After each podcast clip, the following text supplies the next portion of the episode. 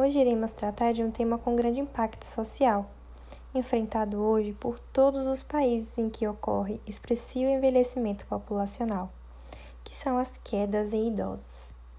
As quedas ocorrem devido à perda de equilíbrio postural e tanto podem ser decorrentes de problemas primários ou do sistema osteoarticular, neurológico ou de uma condição clínica adversa que afete os mecanismos de equilíbrio e estabilidade do corpo.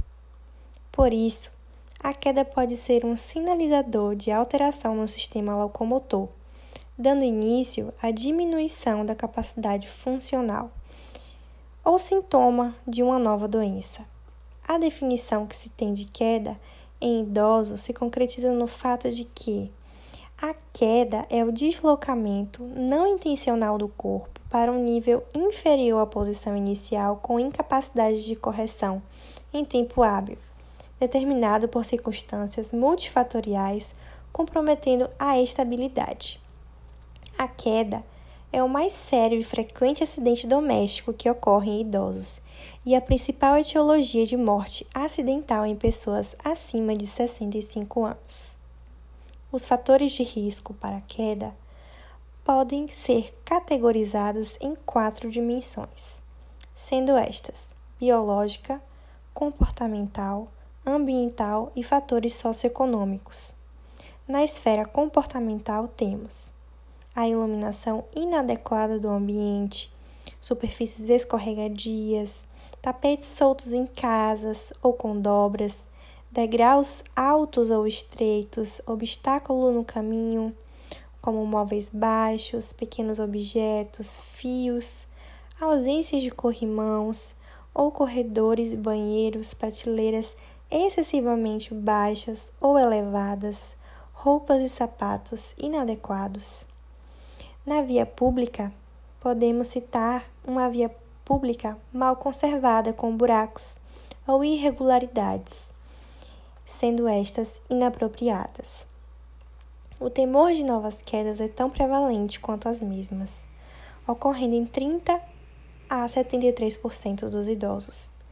A perda de confiança na capacidade de deambular com segurança pode resultar em piora do declínio funcional, depressão, baixa autoestima e isolamento social. Após a queda, o idoso pode restringir sua atividade por temor, pela dor ou pela própria incapacidade funcional. A reabilitação pós-queda pode ser demorada. E no caso de imobilidade prolongada, leva a complicações como tromboembolismo venoso, úlceras de pressão e incontinência urinária, tornando-se dependente. A vítima da queda pode demandar mais tempo de seu cuidador, acarretando vários outros problemas sociais. Os fatores de proteção de quedas na idade madura estão ligados à mudança comportamental e às modificações ambientais. A mudança comportamental para um estilo de vida saudável com base no autocuidado e com extremo apoio familiar, colocando sempre um familiar à disposição das demandas. Não fumar, consumir álcool moderadamente, manter o peso em níveis normais na meia-idade e na velhice manter um nível aceitável de atividade física. São atitudes que previnem os idosos de quedas e viabilizam o comportamento do autocuidado com a saúde. Por exemplo, as simples caminhadas é ponto central para envelhecimento saudável e a manutenção de sua independência. A família tornando possível algumas alterações em casa, como corrimões em banheiros, para evitar que deslize na hora do banho, modificando as residências, trocando pisos, escolhendo opções antiaderentes. Isso tudo previne que os idosos estejam expostos a riscos ocultos em, que, em suas atividades domésticas diárias. Tais modificações incluem também a instalação de artefatos protetores em escadas, como corrimões, uma boa iluminação, iluminação adequada e barras de apoio nos demais ambientes.